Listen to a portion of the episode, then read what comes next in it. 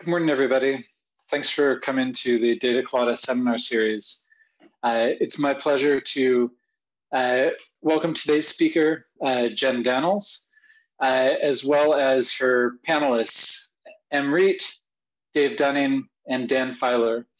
In addition to all those folks, Joe Simmons and Uri Simonsohn will be here as well.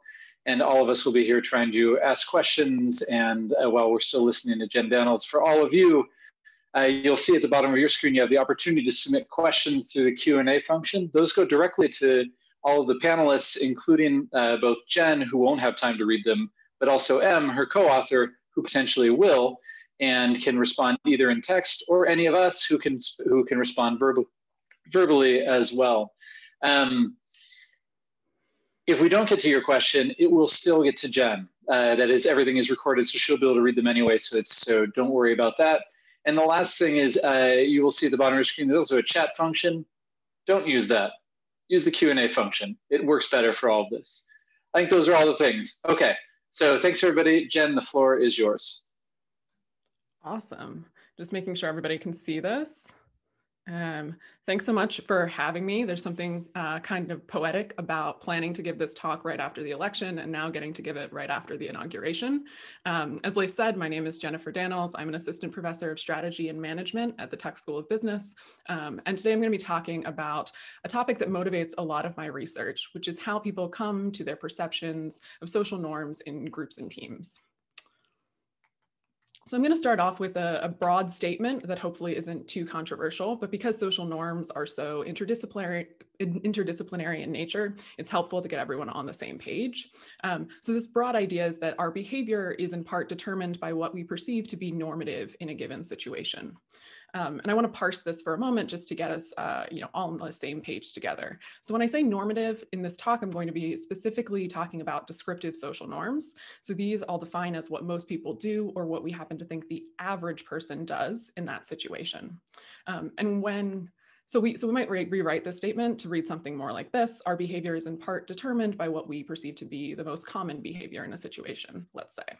Um, and when I say our behavior, I actually think it's worth digging into what this ends up meaning, because most research on social norms tends to focus on the, the notion that, you know, we learn social norms so to conform to them, right? That, that, that that's our, our goal when understanding or receiving social norm information. Um, but I actually think our response to social norm information can be much broader than that. Uh, so take, for example, um, imagine that you're uh, the leader of a team um, and you're observing a team that has just a ton of conflict, right? Everyone's disagreeing a lot. Um, you can't seem to get ever uh, much done. You might say that this team has a, a high descriptive social norm of disagreement or, or conflict. Whatever you call that behavior, you're recognizing it's too far on one side of the spectrum. And so as the leader, you're thinking, all right, I'm gonna work on conflict resolution. Um, but if you happen to teach uh, groups and teams dynamics like I do, you know that it's just as, as perilous for a team to fall into a pattern where there's no disagreement at all, right? Where people seem to censor any, any disagreement or conflict that they, they feel they're not comfortable bringing it uh, to the surface. And so in this case, you might actually want to stimulate conflict, right? So these, these two teams are on uh, two opposite sides of the same spectrum in some sense, and that spectrum is the social norm around disagreement. Um, and so you as the leader are doing something that's actually in opposition to what you see the norm happens to be, um, but you're only able to take those actions because of how you perceive the social norm.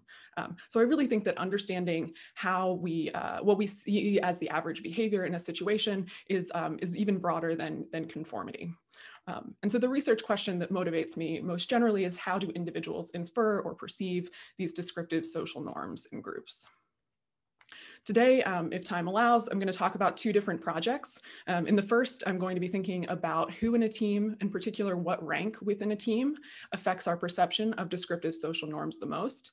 And in the second project, I'm going to zoom out even further and think about um, a whole network, um, uh, so a whole community, and think about who within that network ends up having the best or most accurate perception of the social norm within that community. Um, and just as a shout out, um, I'm going to thank my, my co-author teams on each of these projects, some of whom are, are on the panel today. All right, so let's uh, dive into the first talk here, or the first uh, paper here on, on the left. Um, so who in a team ends up having the, the uh, who do, do we think has the best social norm information?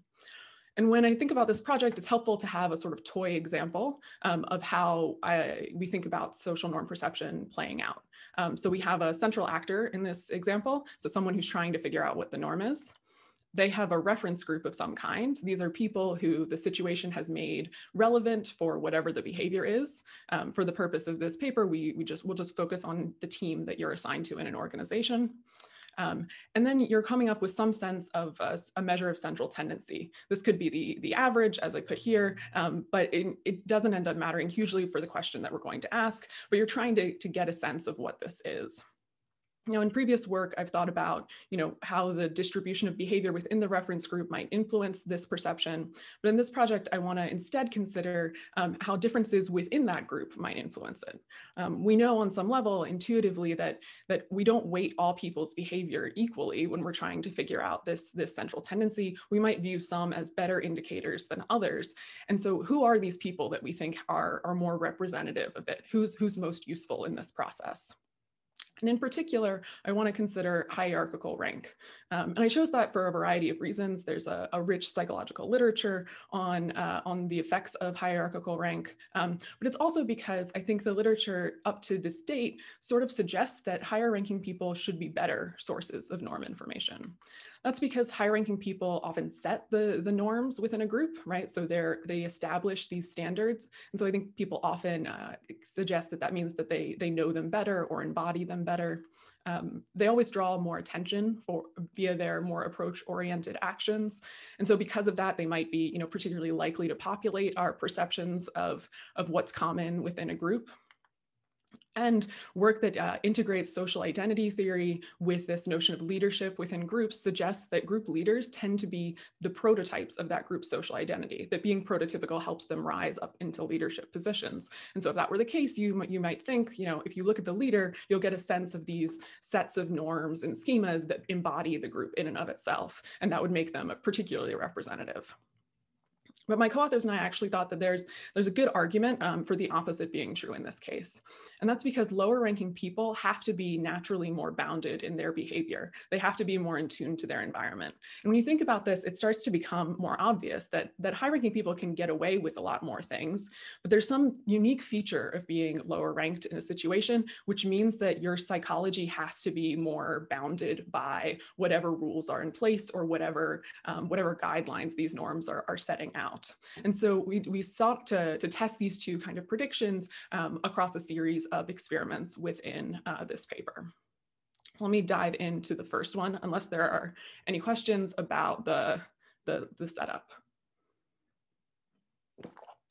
All right. Um, so in this study, um, we told participants who were online that we had done um, a lot of measurements of a bunch of startup teams in an incubator. We had measured a wide variety of workplace dynamics across these teams, and we wanted them to play a guessing game. It was going to be their job to guess these workplace dynamics that we had measured using the information we provided.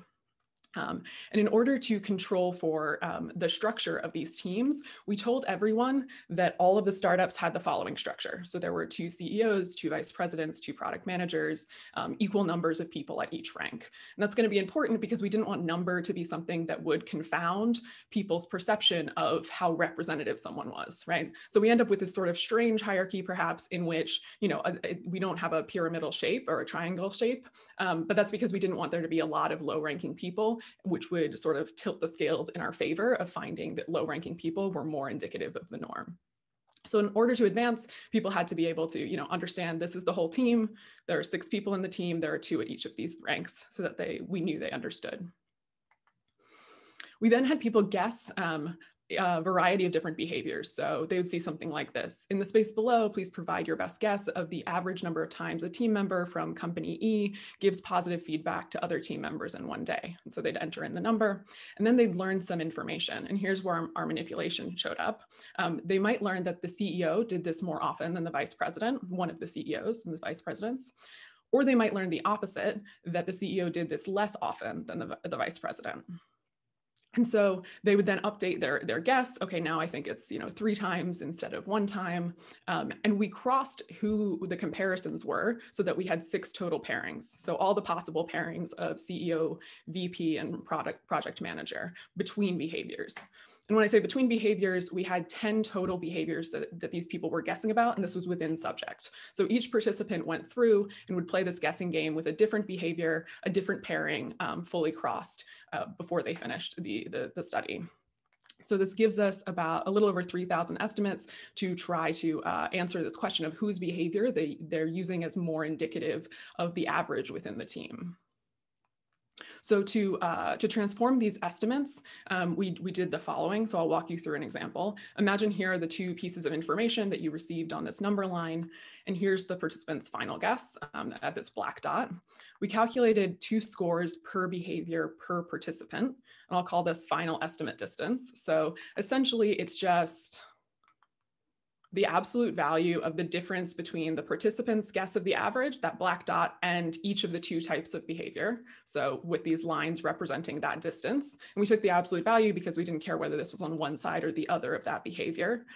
And then we standardize this by dividing by the difference between those two types of behavior, between those two points of behavior, right? And so this lets us compare something that's on very different scales. So for example, you know, comparing uh, how quickly you respond to email, which is a number of minutes, to how often you disagree with each other, which is, you know, a much smaller number.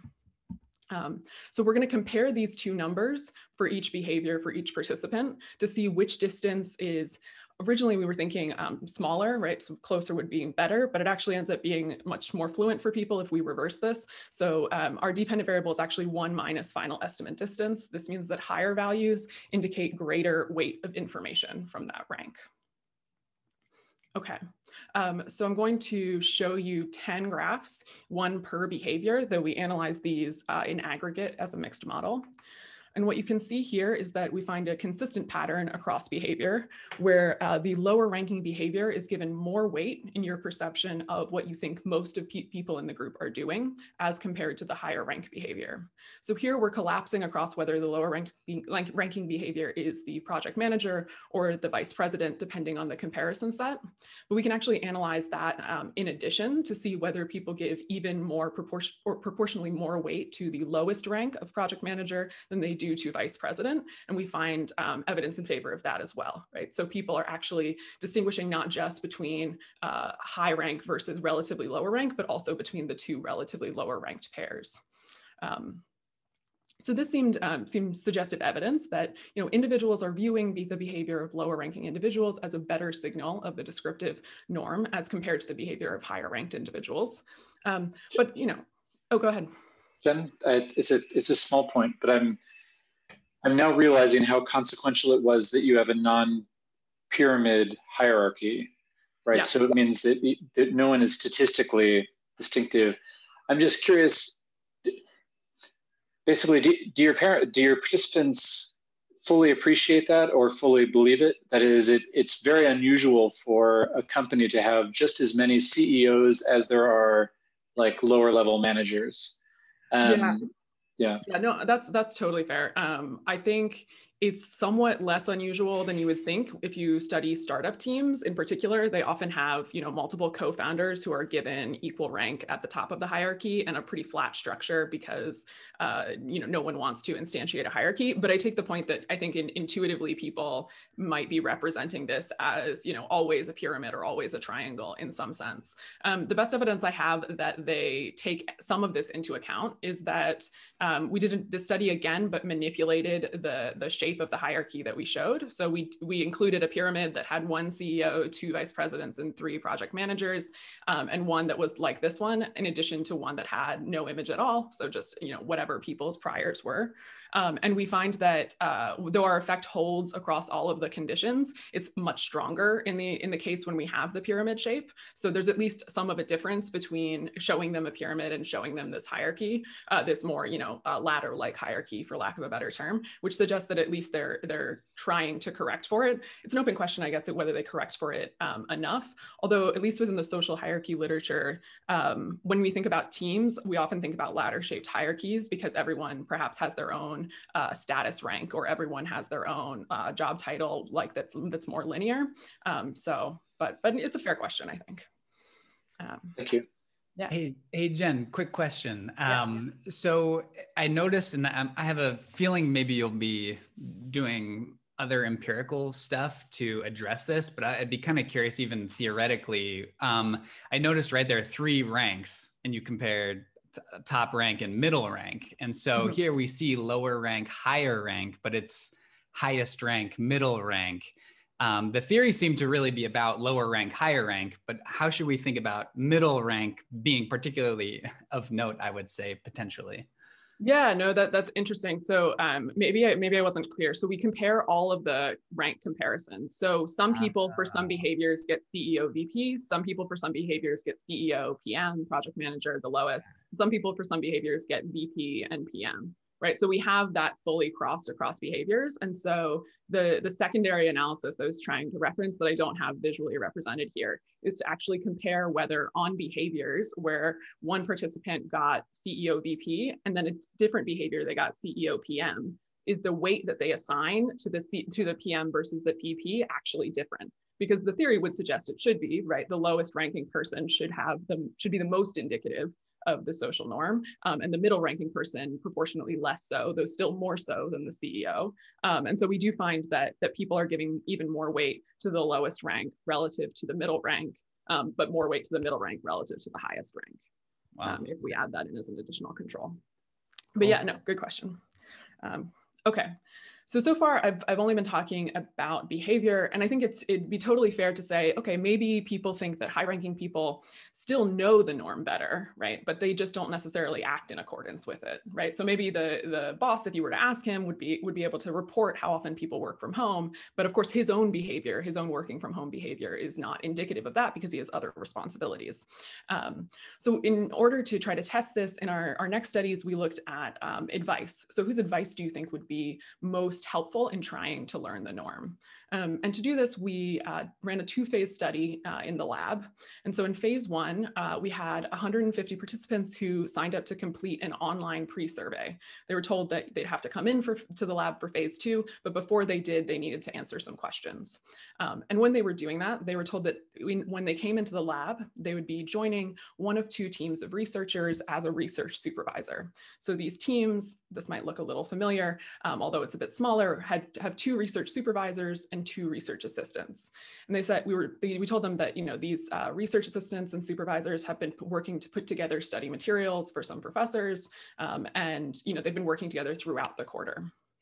Um, so then they were asked whose advice they would want to read to understand um, job roles and duties and uh, of, of this of their new role as research supervisor and the culture and norms. Because there are two teams, they were going to end up being giving end up having a choice of which team to join. And so this would help them make that choice when they arrived in the lab.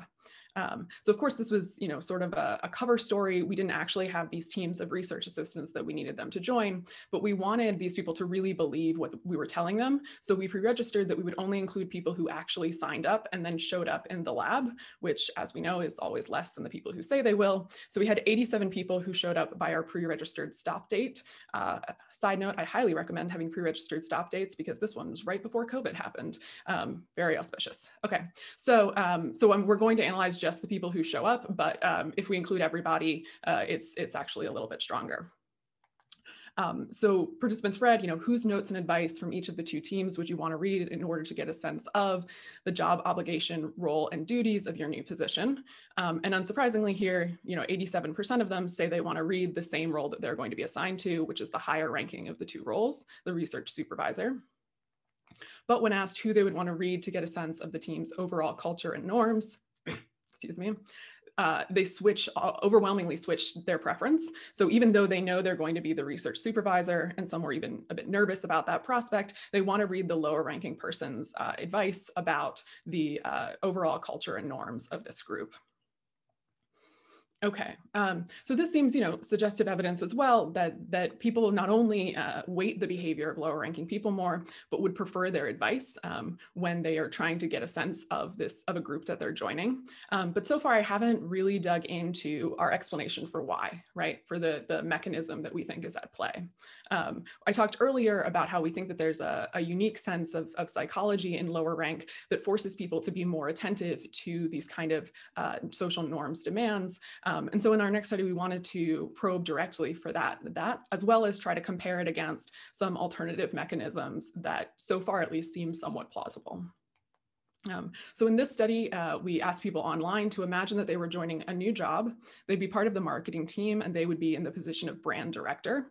Um, so here we have another uh, ladder shaped hierarchy, but with more ranks to try to um, uh, test the robustness of this effect. So you'll see brand director is the second rank from the top.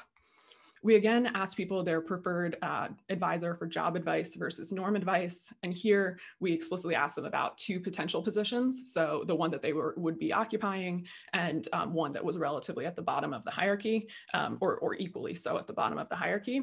Um, we've done this with uh, a more uh, rank order choice, but it made the analyses later much more of a nightmare. So we went with this for simplicity.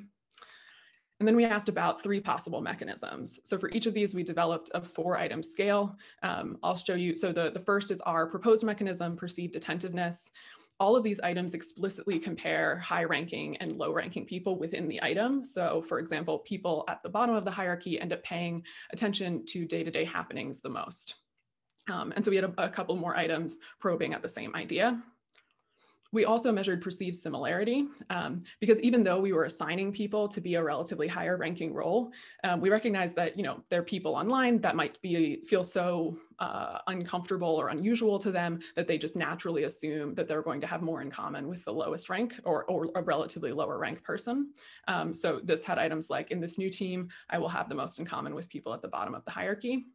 Um, and then we asked about perceived honesty. So people at the bottom of the hierarchy are more open than those at higher ranks about what's happening in the team. And this is because, you know, there's a sort of intuitive sense that's borne out in the social hierarchy literature that maybe people at the top of the team will be talking, um, will be looking through rose colored glasses, right? They wouldn't want to report about those sort of darker goings on within the team. And so, you know, if you really need the true story, you need to talk to someone at the bottom of the hierarchy. Um, and so far, you know, we couldn't refute necessarily that that's the case. And so we wanted to, to pit these two against each other. So we replicated our prior effect that people uh, prefer the same rank um, or the relatively higher rank for job advice, but when looking for social norm advice, look lower in the hierarchy on average. Um, but to, you know, to our, our sort of mechanism evidence. Um, so here I've put up a number line. Remember all of these items compare uh, low ranking and higher ranking explicitly. So I'm going to show you the averages and then think about the interactions. Um, so here are feelings of similarity, honesty, and attentiveness. So what this means is that you know people think that they are a little bit more similar to the low-ranking people than the high-ranking. That's that is in fact significantly different from the midpoint of four. Um, they think that low ranking people are more honest than high ranking people, um, and they think that they're more attentive than high ranking people. Um, but what we really care about is which of these uh, lay perceptions, we'll say, uh, is explaining the switch between job advice and norm advice, right? Uh, they might hold these beliefs generally, but which is it that, that ends up applying uniquely to how we perceive social norms? And so when to look at that, we interact the type of advice that they're seeking with these scales. And when we look at it, we find that only attentiveness seems to be explaining this switch from who you prefer for job advice and, and norm advice. So you still believe that lower ranking people are more honest, for example, about what's happening in the team, but that's not the reason that you're, the, the main reason I'll say that you're going towards um, uh, talking to them for norm advice or reading their norm advice. It's more to do with this perceived attentiveness account.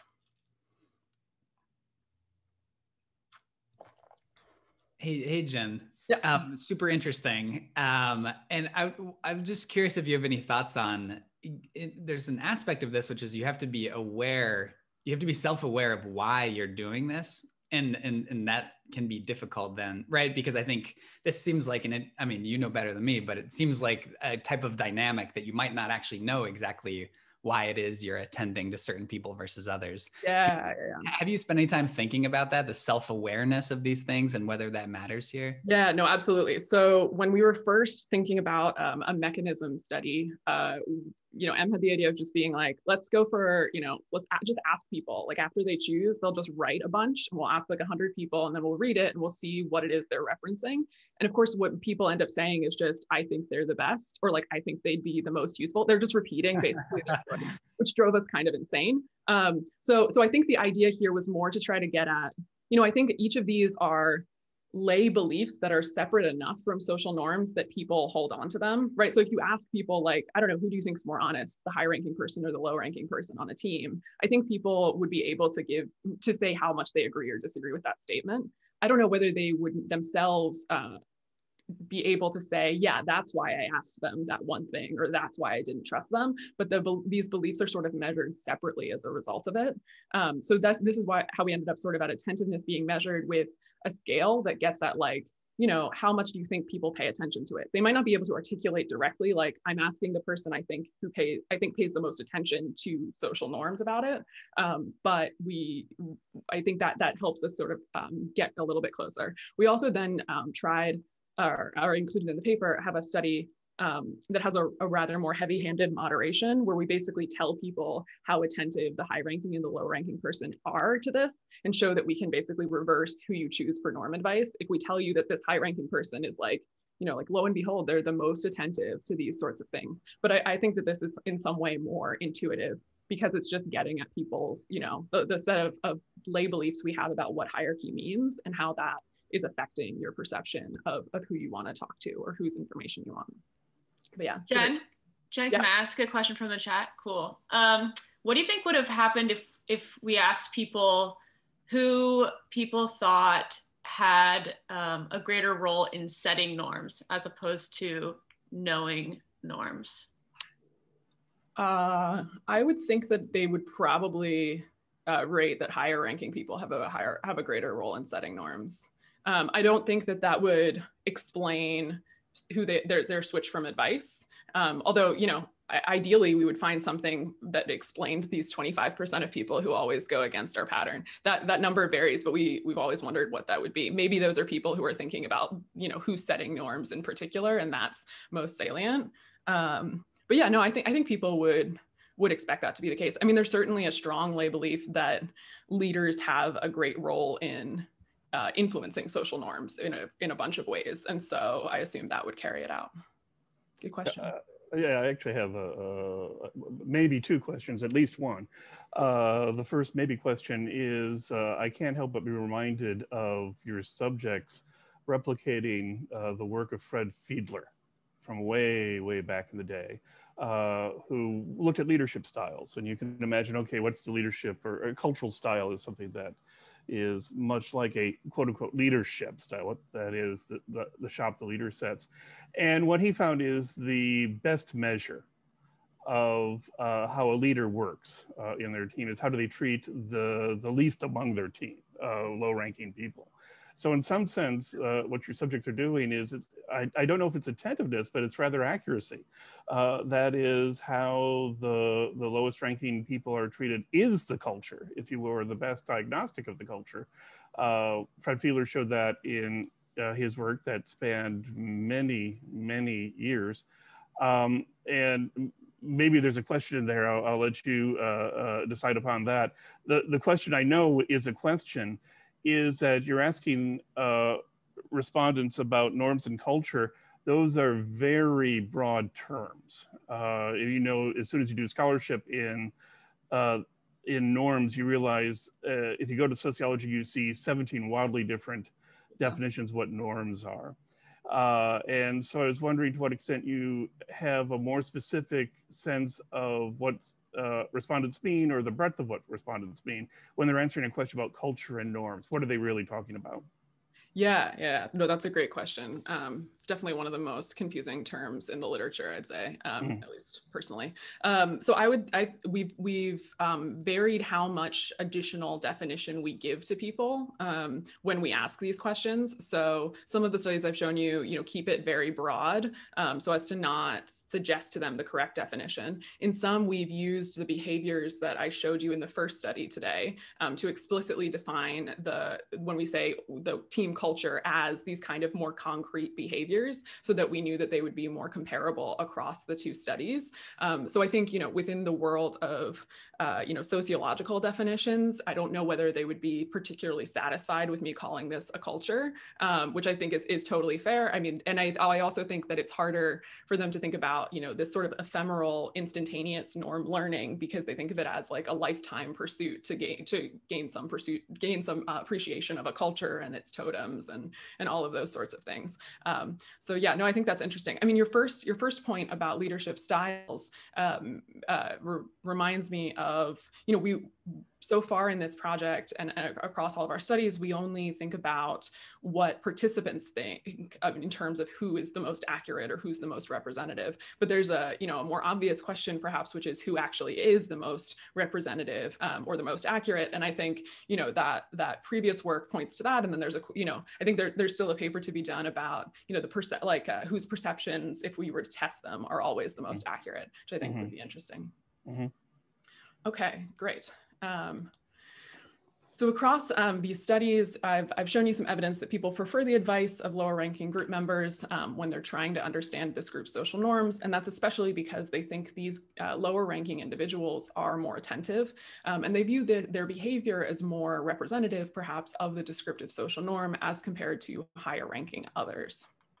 Um, but wait, this is usually the question that I, I, would get at this point. Clearly leaders matter. Um, if anything in the last four years has convinced us that, you know, we, of course we've been convinced that, that leadership matters in norm perception. And I definitely uh, agree with that statement. Um, you know, leaders clearly have greater powers of reward and punishment, which are critical in norm perception um, when they're chosen democratically, perhaps, though I don't yet have empirical evidence of this, but we, we probably weight their behavior more because we think it's more representative of everyone else.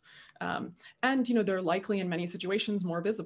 Um, so even if, for example, everyone weights their behavior less, they might populate more people's distributions within the broader network. And that means that they could end up being more influential, even if they're, they're weighted less. Um, so, so the goal of this first part of the talk has been more or less to add a nice asterisk to the statement to give you a sense of, of you know, how bounded it is and make the case that lower ranking people in some cases have this unique ability to influence our perception perceptions. But in the second part of the talk, I wanna zoom out a little bit more. Um, so right now I've been talking about reference groups as you know this fixed set that's given to you by some organization for a greater purpose. Um, but what were to happen if we think about how reference groups are naturally created within the network, right? If this reference group, instead of being assigned by an organization, were the people that you naturally end up friends with, how would that affect norm perception within this, these examples? And in particular, I'm gonna think about what network position within the social network will have the best calibrated perceptions of the group's social norm.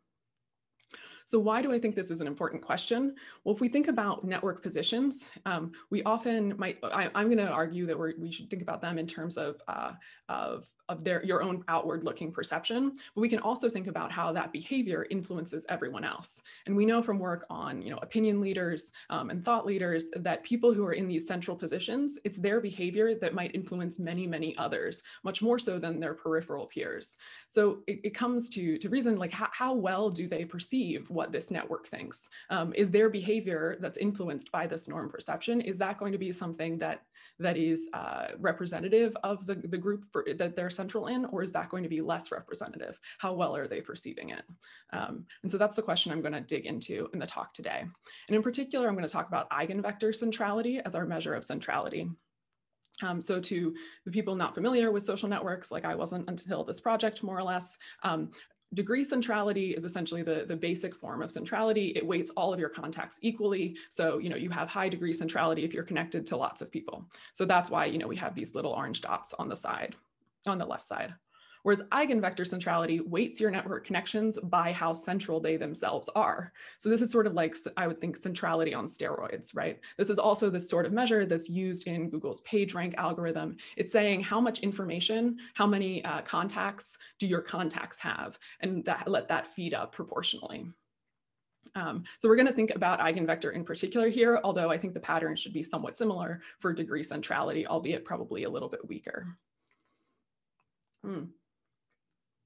I'm going to skip this for time, but on the off chance that you're so interested, a guy named Connor Aspel has built uh, social networks of all the Game of Thrones books, and he's done it both with degree centrality and also with eigenvector centrality and then talked about the differences, which is, you know, if, at least if you're a geek, kind of fascinating. Um, but, you know, the, the reference is now a little bit dated and I'm, I want to make sure I have time. So I'll, I'll go through it uh, instead. Okay, um, so let's consider why central people might actually be less biased. Um, and I think that this is the more intuitive of the two claims. Certainly, if you look at the literature, what you hear mostly is that central people are influential and that central people have lots of information, right? In network connections are pipes through which information travel, and that means travels, and that means that central people have access to perhaps the most information within that network. And so if what helps us perceive uh, a social norm accurately in an unbiased way is having lots of social information from these people around us, then you know who better to perceive this than the people who have have the most information. So to represent this, we might think something like this, you know, eigenvector centrality, more total social information leads to less bias in your norm perception. But I'm going to argue that there's there's an, a, a, reason why people actually might be uh, more biased when they're in the center of the, a social network. And that's because of how social networks are sort of naturally emerge. Um, we end up being more connected to people who are more similar than us. We think about that as homophily. Um, so can, so uh, this attraction between similar others. And we end up being more connected to people who have more naturally popular traits. Um, so we think about that as, as an influence of popularity. And that means that we're going to be connected to an unusual set of people the more central we become, right? Central people themselves are unusual. They're attracting lots of, say, very sociable others or others who do activities that make you more sociable.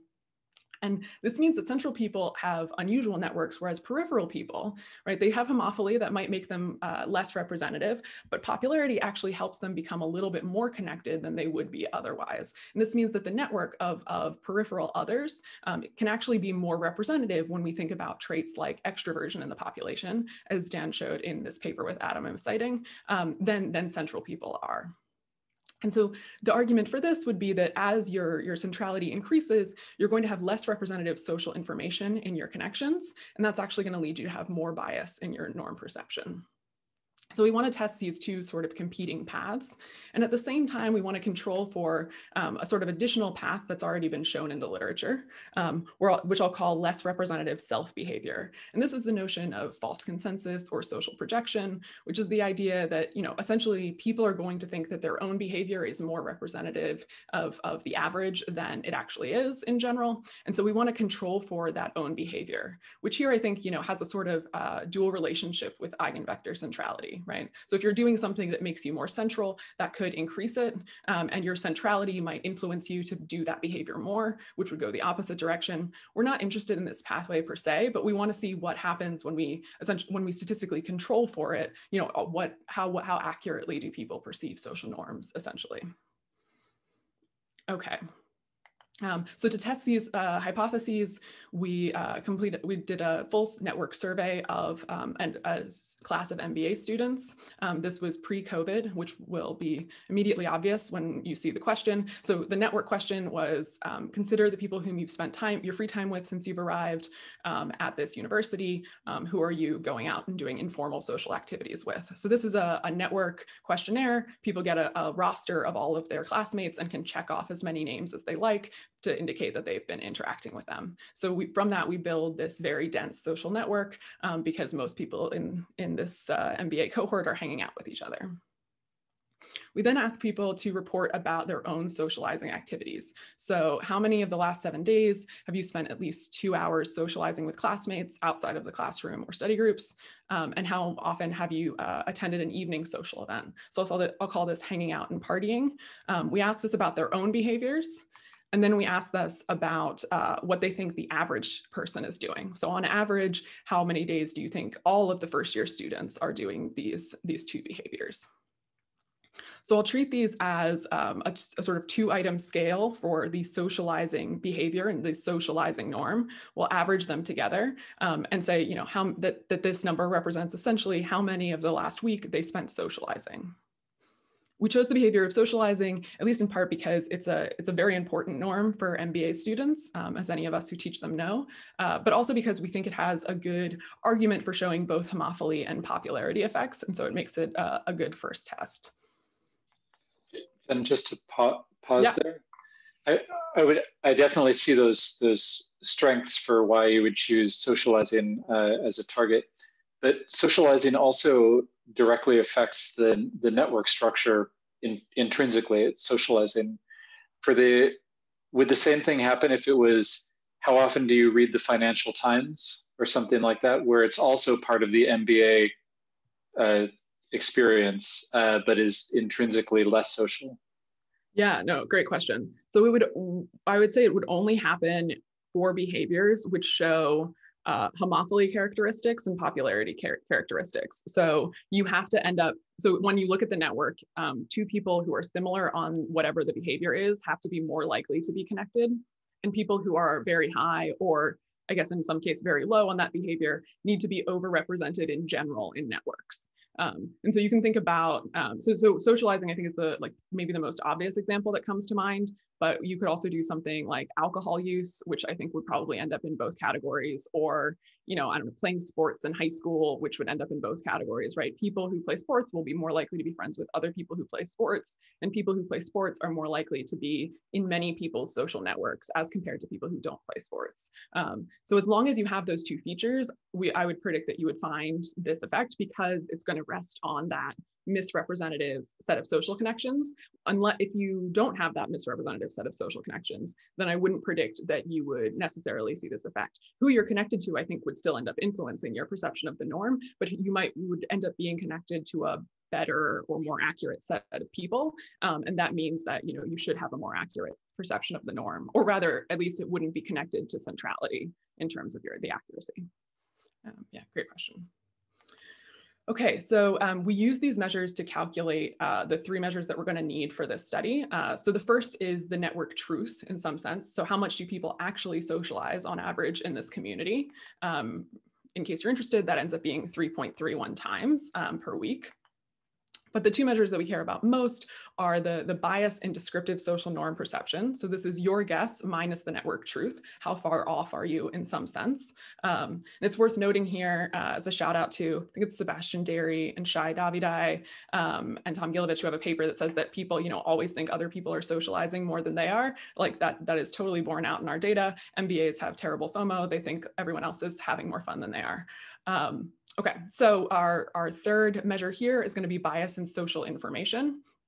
And this is going to be how do your how well do your close network connections do in guessing that social norm information. So we take all the people who you're connected to within the network and we average their guess of the social norm together um, and then subtract the network truth from that.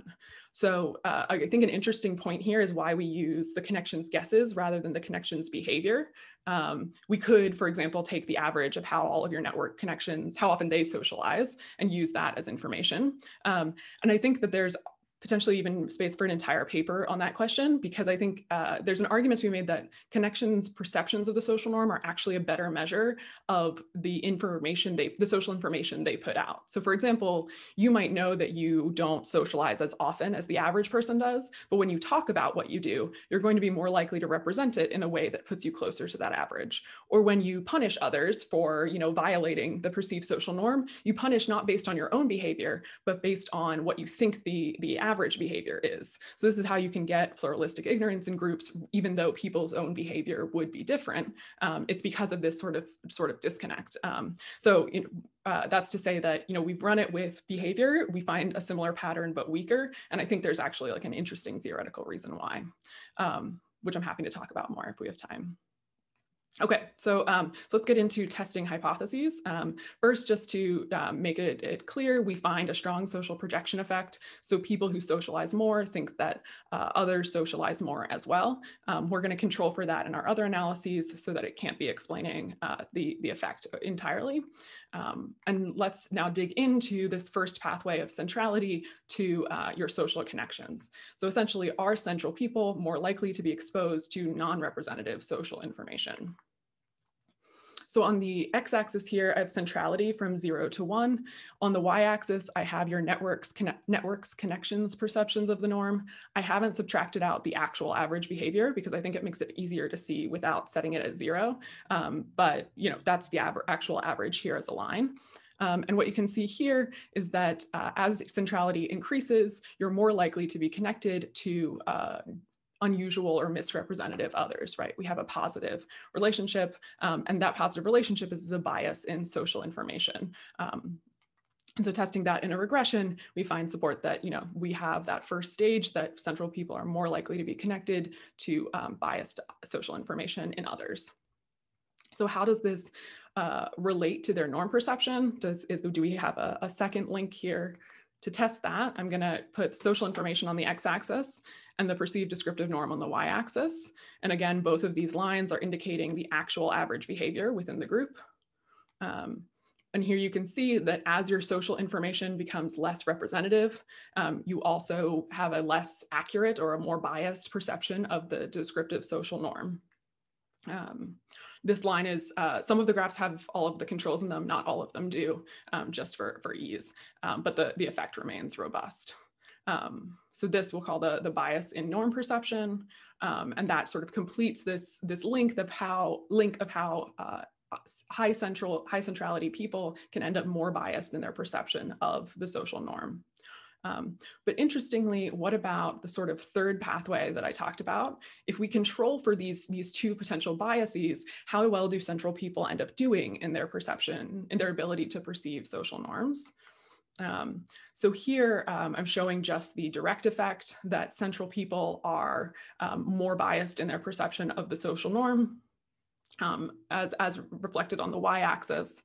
But if I control for the other two pathways and graph that regression line instead, that's the orange line here, the dotted orange line. And what you can see is that centrality is actually making you less biased in your perception, right? So more information in some sense, once you, if it's unbiased, if you control out for, the, for these, these other biases, can help you get a little bit uh, more accurate in your perception of the descriptive social norm which is represented here by that, that negative um, beta.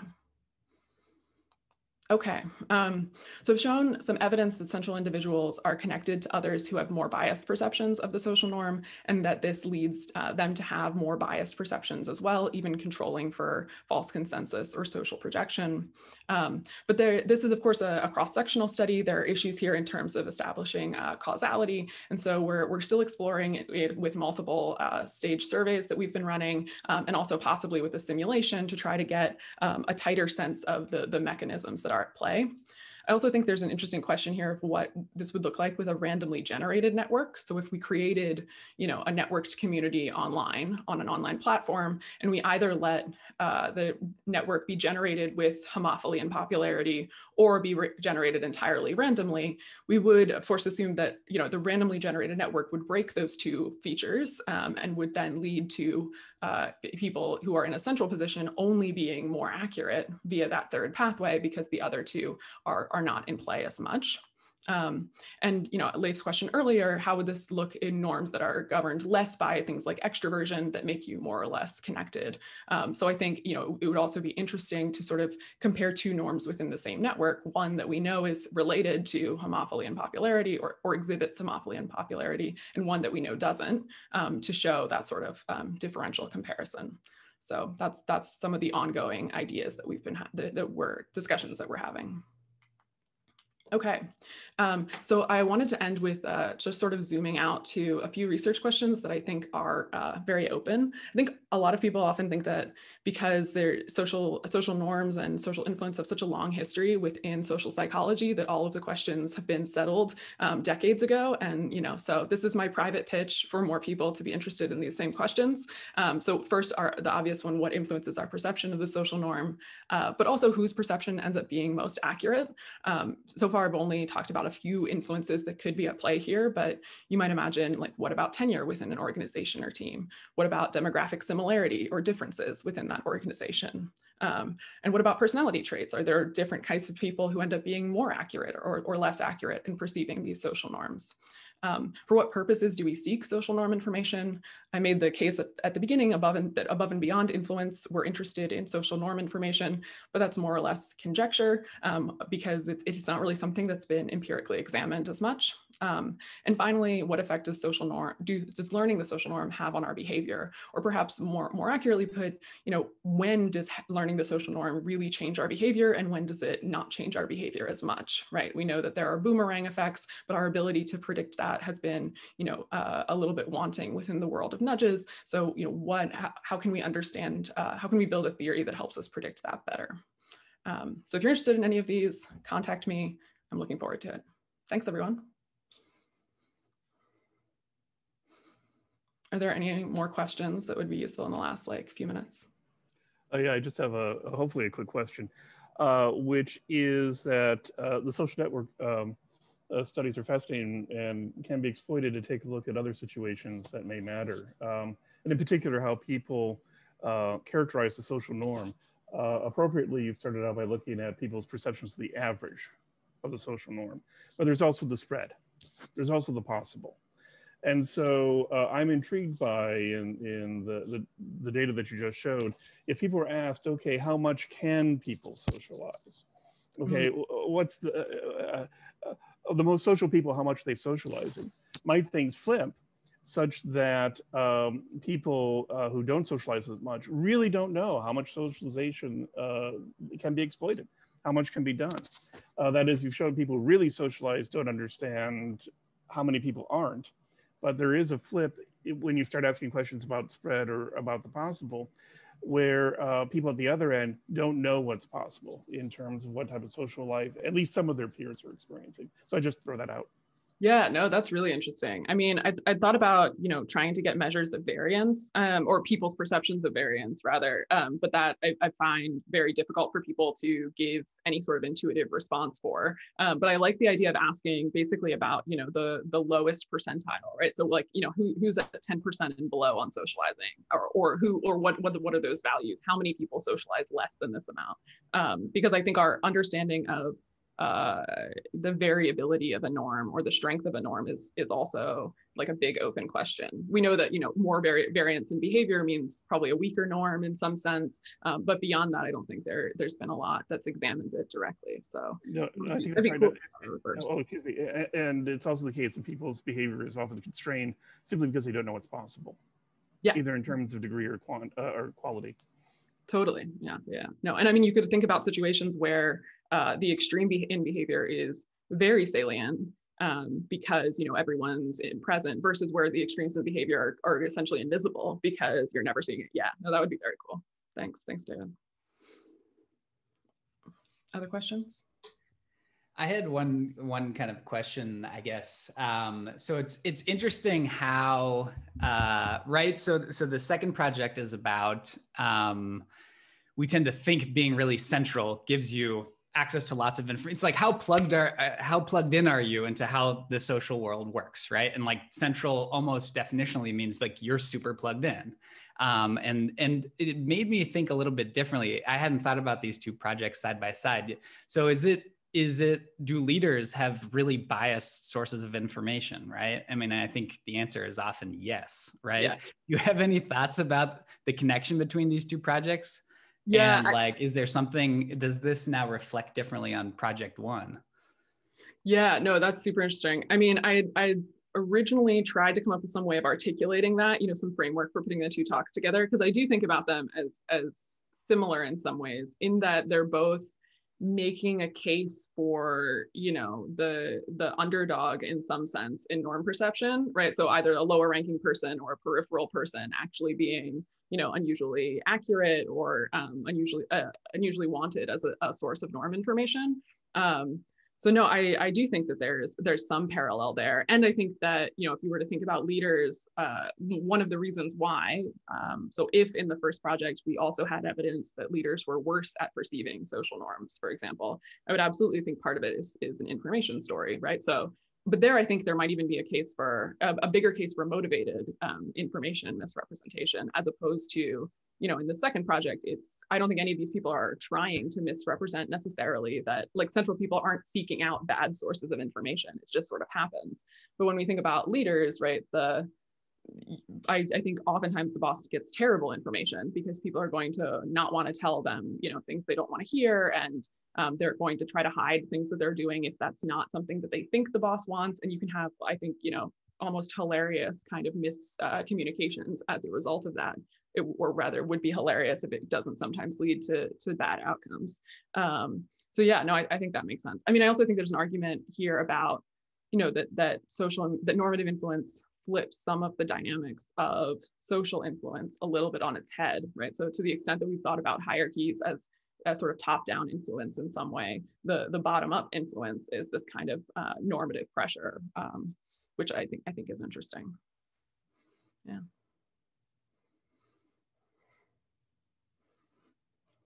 Cool.